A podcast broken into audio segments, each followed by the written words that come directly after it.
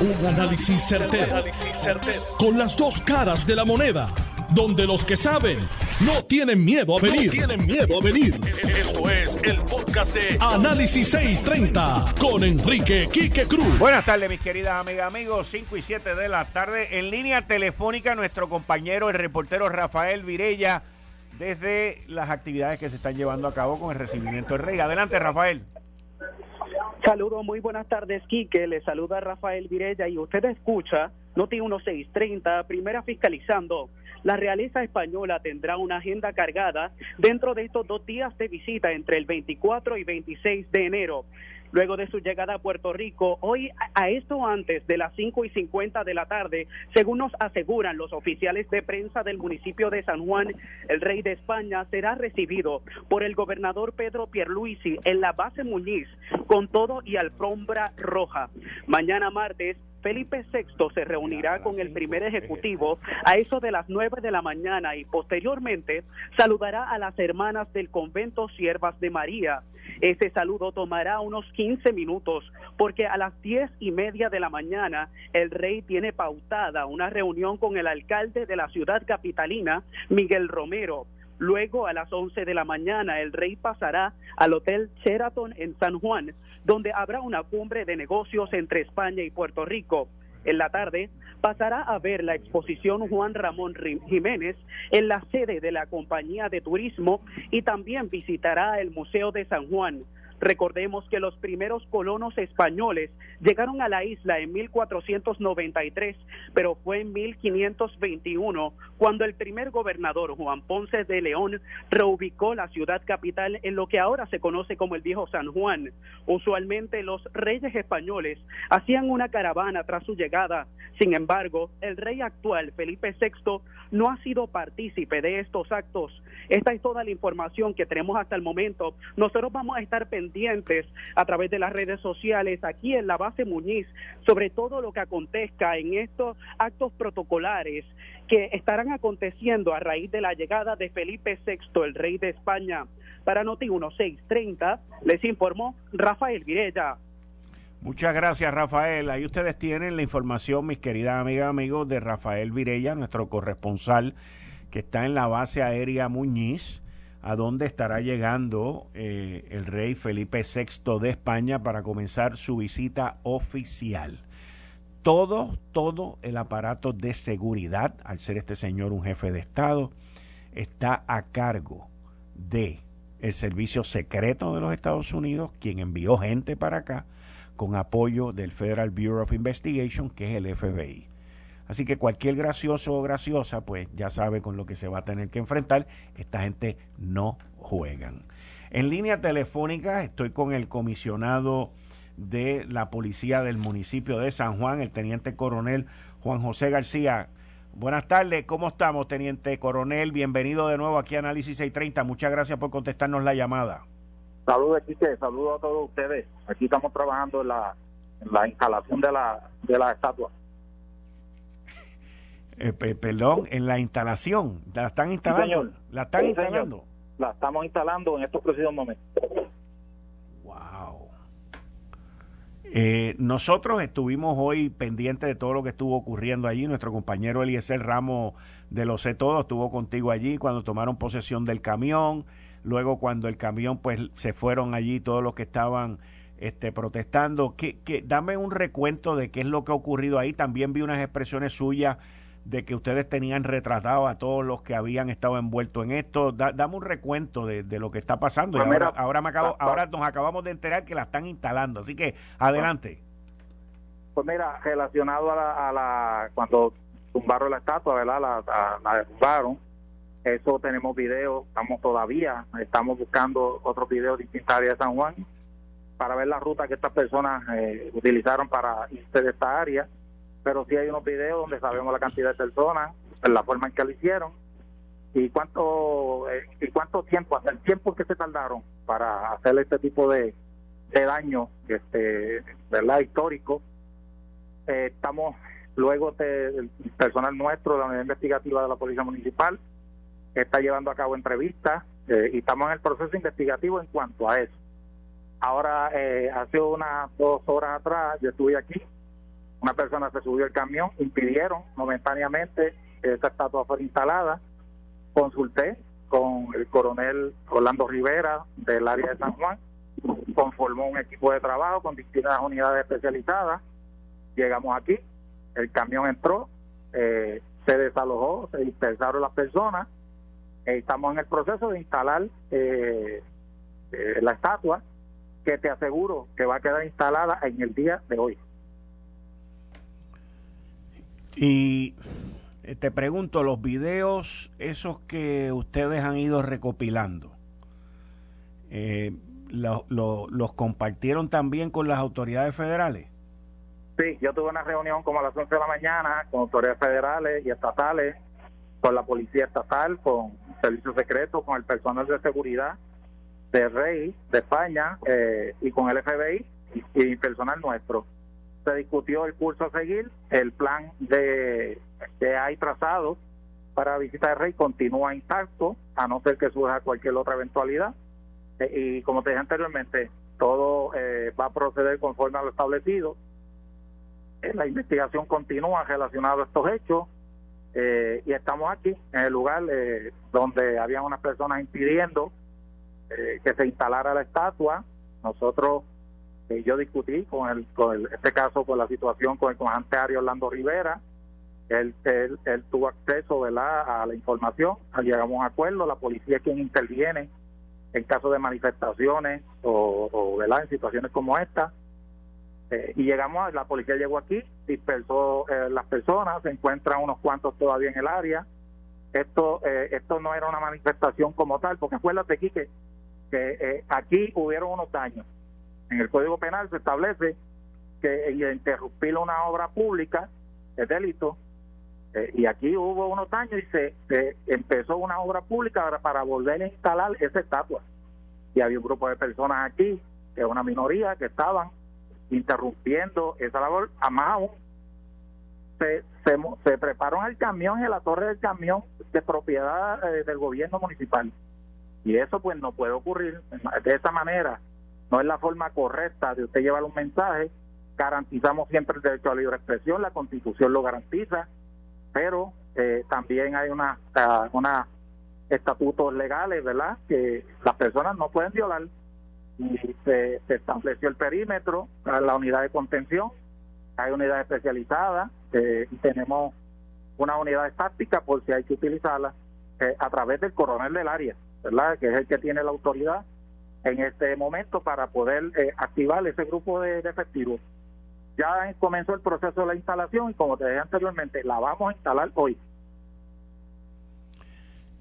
¿Cómo, cómo tú lograste el que estas personas abandonaran el camión, abandonaran la base? O sea, si se puede saber pues qué tipo de conversación y negociación se llevó a cabo. Porque al principio los ánimos estaban un poquito caldeados y, después la cosa como que todo el mundo se fue. Claro, yo llegué, eh, dialogué con uno que certificó como Pedro. Yo soy negociador también de, la policía, ¿verdad? De negociador. Me acerqué, hablé con él, le expliqué mira, que nosotros simplemente lo que queremos es que si acabo de poner ese, de restaurar ese monumento como estaba, ellos tajantemente se oponían eh, eh, con su con su versión de que esto es una colonia de invasores eh, y la realidad es que, que la realidad es que la intención es volver a ponerse hasta donde estaba. Hay muchas maneras de, de protestar muchas pero sin causar daño a propiedad pública y sin violar la ley.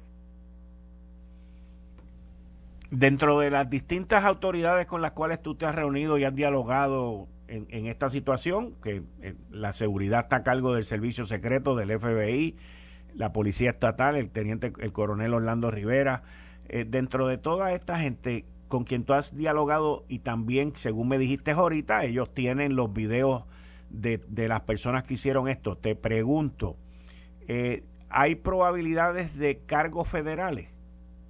Mira, los videos los, tuvimos nosotros a través de nuestras cámaras eh, aquí, ¿verdad? Para conocimiento de las personas, del público. Aquí San Juan tiene una gran cantidad de cámaras. Nosotros monitoreamos muchas calles del Dios San Juan a través del centro de comunicaciones virtual de nosotros, desde la comandancia de la Policía Municipal. Eh, y consulté y hemos consultado desde, esta mañana eh, en distintas reuniones eh, hablando sobre este caso, ¿verdad? Hasta el momento el caso lo tiene la unidad de investigaciones de la Policía Municipal. Nosotros tenemos un grupo de investigaciones, tenemos técnicos de pena también, como lo tiene la Policía de Puerto Rico, y tan pronto necesitemos o veamos que necesitamos más eh, investigadores o que tenemos que ir más allá, eh, no vamos a escatimar en, continuar buscando con este caso unirnos a la Policía Estatal o a la a la a las agencias federales. Hasta ahora la investigación corre con, la, con el grupo de investigadores de la Policía Municipal de San Juan. va bien encaminada y como te dije anteriormente, estamos aquí en el lugar todavía eh, trabajando la situación. Ahora, hubo personas también que se expresaron sobre las otras estatuas que están en la capital, la de Cristóbal Colón, que está en la Plaza Colón, ahí al lado del Teatro Tapia, y otra serie de estatuas que hay, que tienen un valor histórico, by the way. Yo me acabo de enterar hoy que esa estatua de Juan Ponce de León se hizo en 1882 y que estuvo fabricada con cañones ingleses que trataron de, o sea, me imagino que fueron de los que trataron de invadir a Puerto Rico, porque aquí no se hacen cañones en ingleses. O sea que son, son estatuas que a pesar de que haya gente que esté en contra de ellas, por las razones que quieran ser, pero que tienen un valor histórico. Yo, yo me quedo bobo porque el Instituto de Cultura no los he escuchado decir nada. Y ellos, pues si tú pintas algo del color que no es, te caen atrás, pero si rompe una estatua de 1882, parece que no hay problema. No sé, solamente comentando.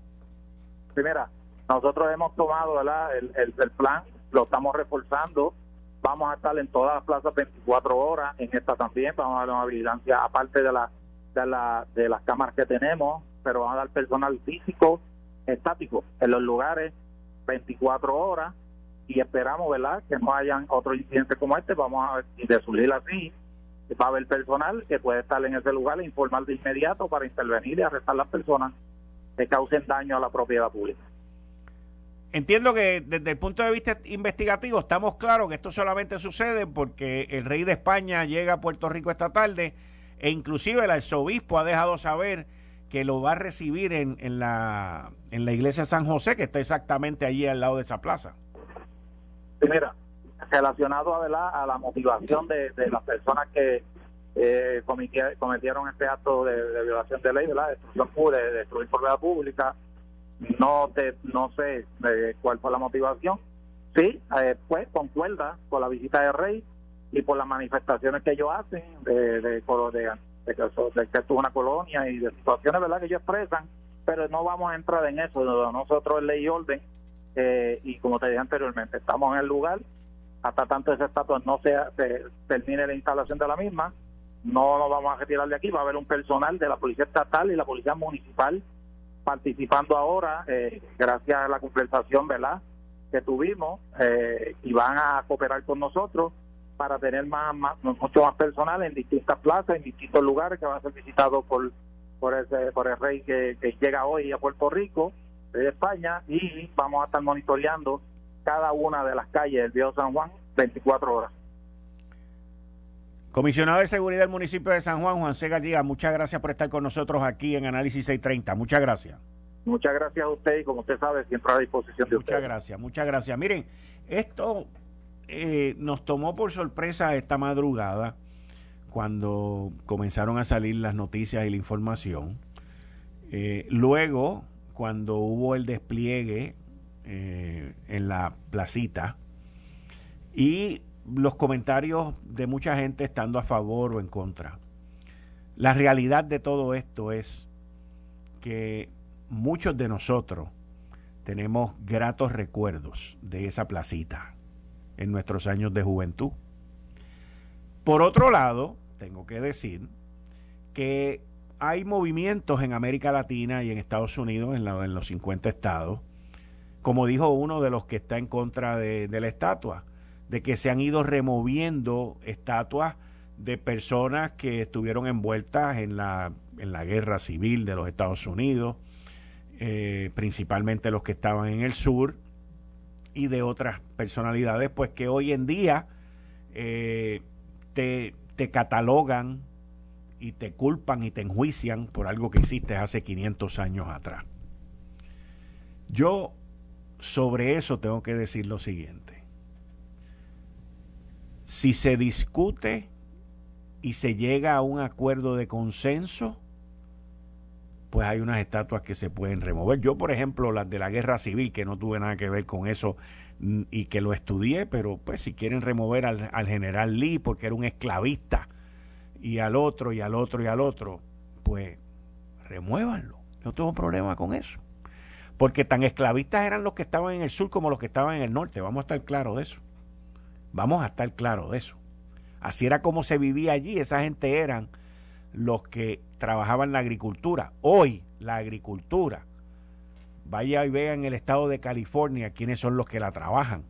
Y sin esos ciudadanos, que la, en su mayoría nacieron en México, no habría agricultura en los Estados Unidos. De aquí a 100 años podremos culpar a quienes los contrataron por las injusticias que se cometieron, al igual que se cometieron injusticias contra puertorriqueños cuando iban a trabajar la agricultura en New Jersey a recoger tomate y vivían en sitios que aquello era una cosa inaceptable. Pero el gobierno de Puerto Rico promovía eso. Yo, la parte que, que no acepto es la imposición. Porque si bien el gobierno de España nos empujó y nos metió a base del colonialismo, de que nos conquistaron, a Juan Ponce de León como primer gobernante, los que derrumbaron la estatua nos han impuesto a nosotros su pensamiento y su parecer. Así que no hay ninguna diferencia entre uno y otro cuando te tratan de imponer a la trágala algo. Y ahí es donde nosotros, la gran mayoría en esta isla, tenemos que entonces pensar y tomar acción en qué es lo que vamos a hacer. Porque esto no va a disminuirse, esto no va a bajar, esto no va a cambiar, esto va a seguir poniéndose peor. Es interesante que durante los ocho años que la alcaldesa de San Juan, la ex alcaldesa de San Juan, Carmen Yulín Cruzoto, estas cosas no sucedían. Ahora que hay un alcalde del Partido Nuevo Progresista y estadista, pues ocurren estas cosas. También es interesante ver que durante la época de ella ocurrieron peores cosas, como cuando se metieron ahí a hacer un campamento en la calle aquella que le llamaron, qué sé yo, la revolución o lo que sea. No voy a decir el nombre porque no me da la gana de decirlo tampoco, para no darle mucha coba. Pero es interesante estas cosas que ocurrían antes y ahora están ocurriendo. Los otros días los populares también están, parece que picosos, porque el rey está viniendo bajo un alcalde y un gobernador estadista. Y entonces sacan la cuestión de que en aquella época, cuando vino el papá de Felipe VI, Juan Carlos, pues decían que Rafael Hernández Colón estaba jugando a la República. Y, y yo honestamente les digo, recuerdo lo de la cuestión esa de que está jugando a la República, pero hay que tener algo bien claro. Y esto Rafael Hernández Colón cuando fue gobernador lo aprendió tratando de hacer un tratado con Japón. Cuando el Departamento de Estados del Departamento de Estado de Estados Unidos le dijo, "Papá, con calma, que esto todo tiene que ser a través mío." El mismo rey Felipe en un video que yo publiqué a través de las redes lo reconoce y dice España, Puerto Rico y Estados Unidos. Él está claro. Fuimos una colonia de España, somos una colonia de Estados Unidos. Si quieren protestar por ser colonia, yo me apunto. Pero no para derrumbar ni destruir propiedad pública o privada. Esto es bien sencillo. Si criticamos a Juan Ponce de León porque nos los impusieron por ser colonia, también tenemos que criticar a los que derrumbaron la estatua porque nos los impusieron. Y seguimos siendo colonia. Así que aquellos que quieran ser escuchados tienen que empezar por escuchar. Bien sencillo. Esto es bien sencillo. Eh, estás escuchando el podcast de Noti1. Análisis 630 con Enrique Quique Cruz. Pero hoy tenemos un programazo, señores. Un programazo. Por ahí viene ya mismo el ingeniero Manuel Lavoy. Ya estoy aquí en el estudio con el licenciado Julio Benítez. Y mira, para los que buscan mayor calidad y rendimiento en su gasolina, sepan que la gasolina Golf ha sido reconocida por la prestigiosa certificación de calidad Top Tier. Por su nivel superior de aditivos, la gasolina Golf es clasificación Top Tier, tanto en la Premium Ultra Plus de 93 octanos como la regular, lo que significa que tiene poderosos aditivos para mantener tu motor limpio y en óptimas condiciones. Prueba y compara, pero no pagues de más para mayor rendimiento y calidad. Vaya bien, vaya la segura con las gasolinas Top Tier de Golf, tanto la Top Tier Premium Ultra Plus de 93 octanos como la Top Tier regular.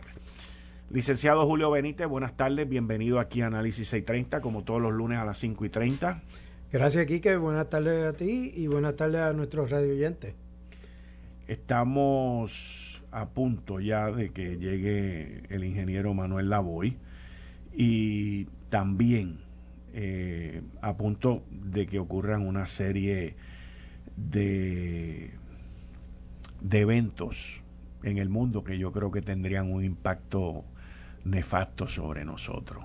Y muy poca gente ha hablado, la estatua, by the way, y eh, quiero también, antes de que entremos, quiero felicitar al, a Manuel Calderón Cerame, que aunque ustedes entiendan que esto es completamente fuera de mi, de mi yo, esto es como si estuviese siendo poseído por algo, pero Manuel Calderón Cerame ha sido electo, fue electo en una elección especial este pasado sábado por el Partido Popular Democrático como miembro de la legislatura municipal del municipio de San Juan, en una elección que se llevó a cabo y conozco a Manuel, es tremenda persona. Y Manuel repudió el acto de vandalismo contra la estatua Juan Ponce de León en el viejo San Juan. Eso también hay que reconocerlo. Si usted cree en algo, pues tiene que defenderlo. Pero la estatua, que es muy importante, ha tomado más relevancia durante el día de hoy que lo que está ocurriendo en el Pacífico, en Asia, con Taiwán y China, y lo que está ocurriendo con Rusia y Ucrania. Que yo entiendo que es algo concertado por parte de Putin y de Xi Jinping, ¿ok? Allá en China y en Rusia, de hacer esto a la vez para dividir las fuerzas norteamericanas. Eh, el poderío de la nación norteamericana, dicho por los que saben de esto, está no está solamente en la tecnología y en los cohetes y los aviones y los drones, no, está en tu poder mover una fuerza naval que es la que lleva toda esa tecnología a cualquier parte del mundo de manera más rápida que nadie. Porque dentro de esos portaaviones y de esos barcos está la última tecnología. Pero eh, eso tendría un impacto enorme, licenciado Julio Benítez, sobre el precio del petróleo y sobre el precio del gas natural.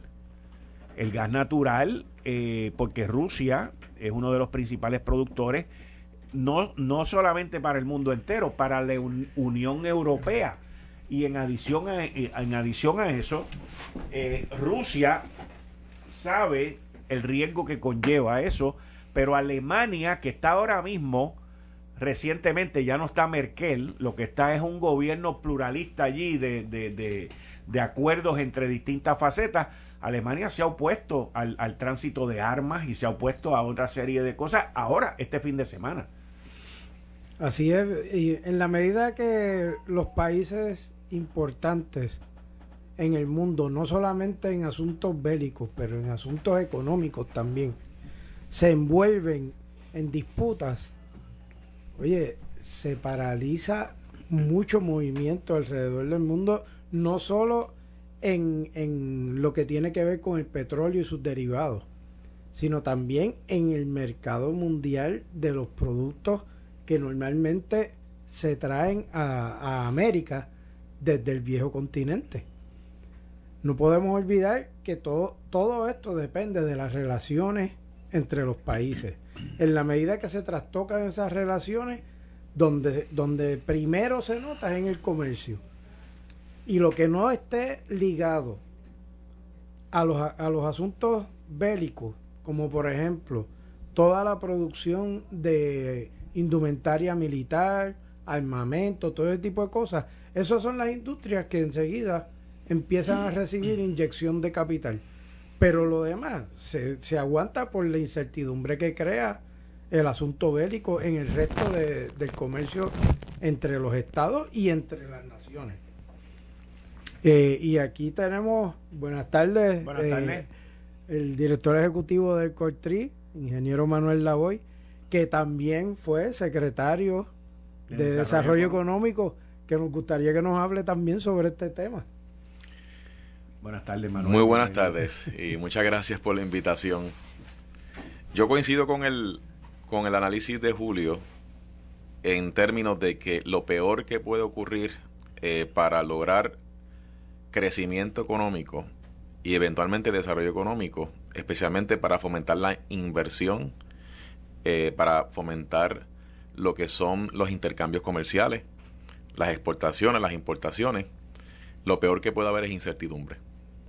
En la medida en que tú creas incertidumbre a nivel político, a nivel geopolítico, incluyendo estos eh, truenos que se están dando desde el punto de vista de actividades bélicas, situaciones entre países, vivimos en un mundo interconectado, en un mundo globalizado desde la perspectiva de comercio, desde la perspectiva de movilidad del ser humano, del capital humano y por supuesto del capital financiero.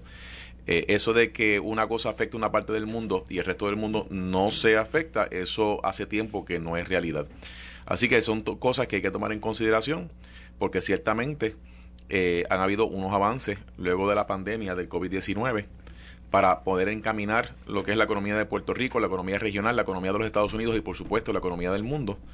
Pero eso son cosas que hay que estar eh, bien vigilantes porque pudiesen hacer un gran retroceso, eh, incluyendo en el caso de Puerto Rico. Pudiesen impactar de manera negativa, retrocediendo los avances que hemos hecho hasta ahora, de ocurrir estos uno o dos conflictos bélicos a la vez. De, de eso es que estamos hablando. Definitivamente, y yo lo quiero singul eh, hacerlo singular a Puerto Rico específicamente. No, no, Puerto Rico nada más, porque nosotros dependemos de la nación norteamericana de todo. O sea, para que pongamos esto en perspectiva, el gobierno de los Estados Unidos mañana entra en una situación bélica y puede mover la Marina Mercante de los Estados Unidos, que es una marina civil y, en, y, privada, la puede ordenar a llevar tropas y a llevar cosas a cualquier parte del mundo, lo cual nos restringiría a nosotros lo que nosotros recibimos aquí. Digo, esa es la realidad. Eso no lo hemos visto desde la Segunda Guerra Mundial.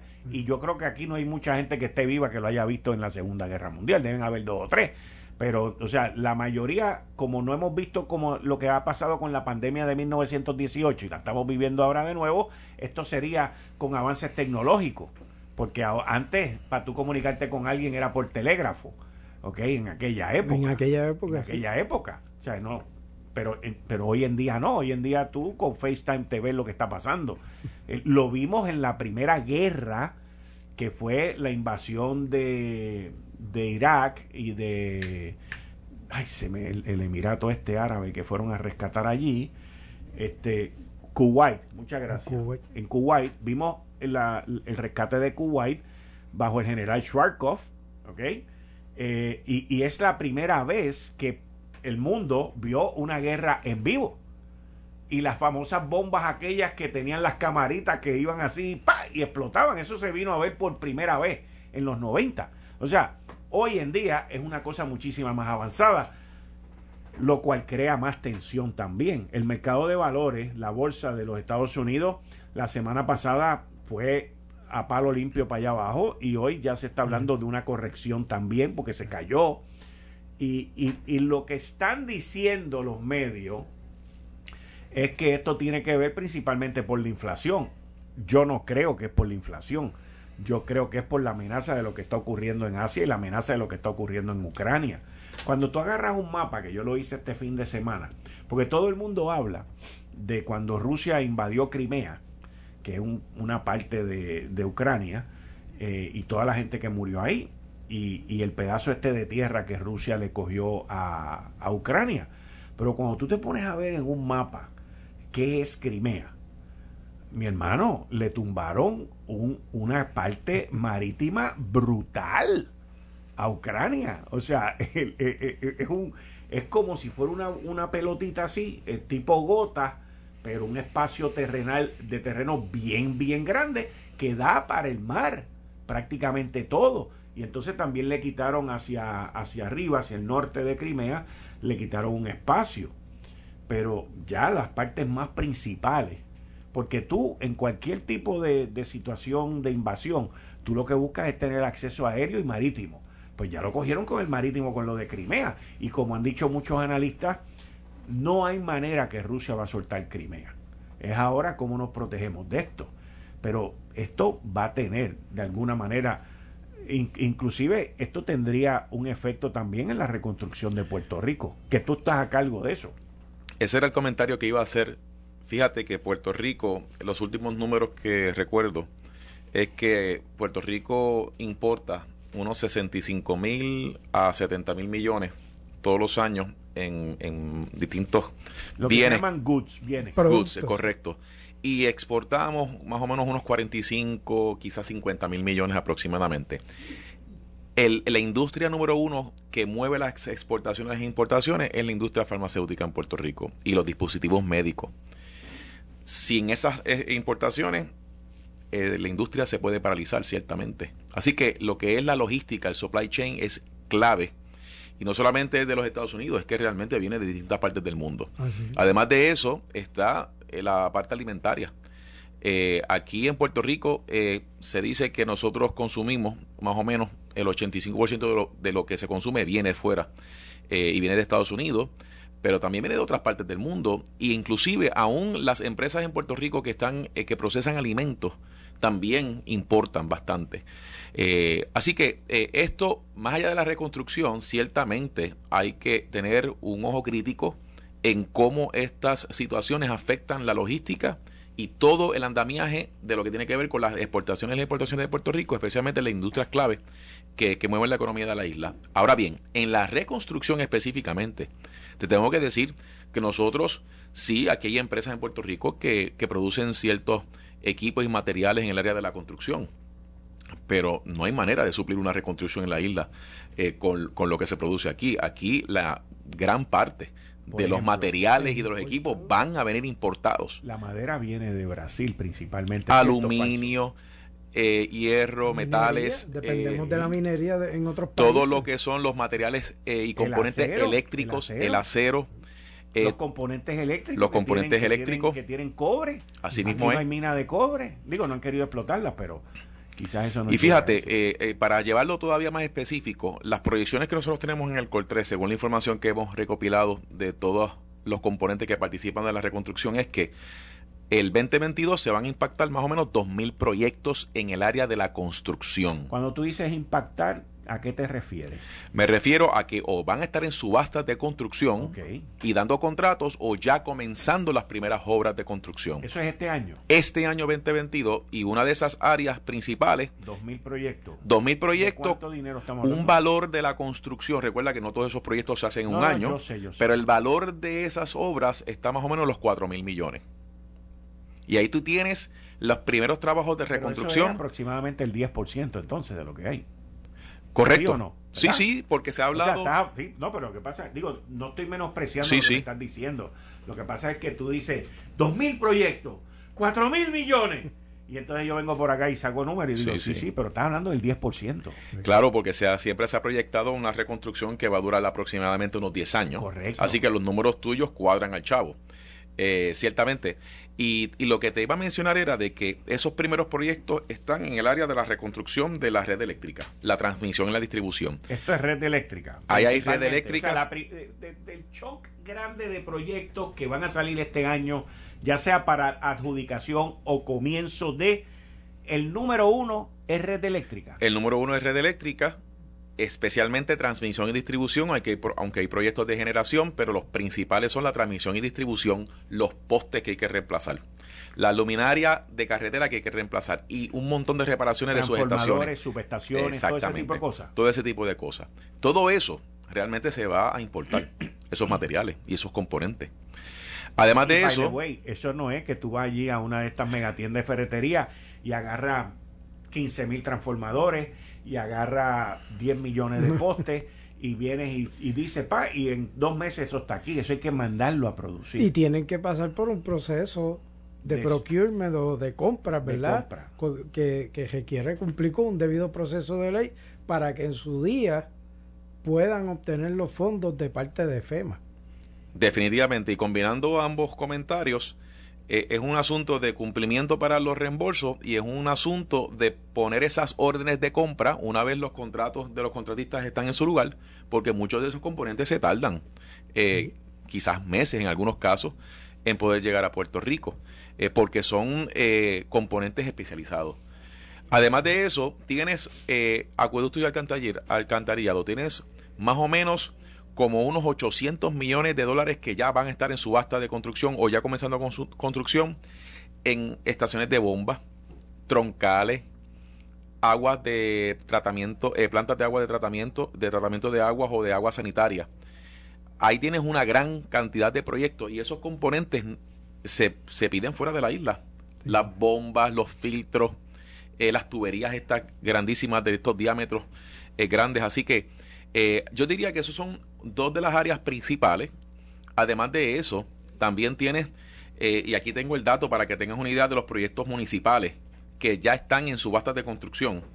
Según la información que yo obtuve reciente, a nivel de los proyectos de los municipios, hay unos 980 proyectos que totalizan 737 millones que están en etapa de licitación de lo que son las subastas de construcción. Y hay eh, unos 514 proyectos, casi 500 millones, que ya esas subastas se completaron y que deben estar comenzando el proceso de contratación y comenzar las primeras obras ahora en el 2022. O sea que combinado solamente los proyectos de los municipios, ahí tú tienes carreteras municipales, puentes municipales, tienes edificios públicos, tienes escuelas, tienes inclusive hospitales municipales y tienes muchos parques e instalación deportiva y recreativa. Ahí hay 1.200 millones que van a estar impactando el área de, de esa área de los proyectos municipales en el 2022. Le suma los de energía eléctrica que te mencioné, los de acueducto y alcantarillado, las primeras escuelas que se van a estar reparando. Inclusive hoy estuvimos con el gobernador en el anuncio de una obligación masiva de fondos de FEMA para la reconstrucción de los residenciales públicos de Puerto Rico, casi 600 millones de dólares que FEMA va a estar aportando sobre 4.600 eh, facilidades en los complejos de residenciales públicos que se van a estar remodelando, eh, que van a comenzar inclusive a, a partir del verano de este año. Así que es una gama de impacto económico en el sector de la construcción que ciertamente va a tener sus retos en el área de la mano de obra, va a tener sus retos en la medida en que factores externos que Puerto Rico no controla, eh, que tienen que ver con equipo y materiales que son necesarios para hacer esta reconstrucción, se ve afectado ese, ese suplido de materiales eh, para poder mover la reconstrucción. Esto fue el, podcast de Notiuno. Análisis 630 con Enrique Quique Cruz. Dale play a tu podcast favorito a través de Apple Podcasts, Spotify, Google Podcasts, Stitcher y notiuno.com.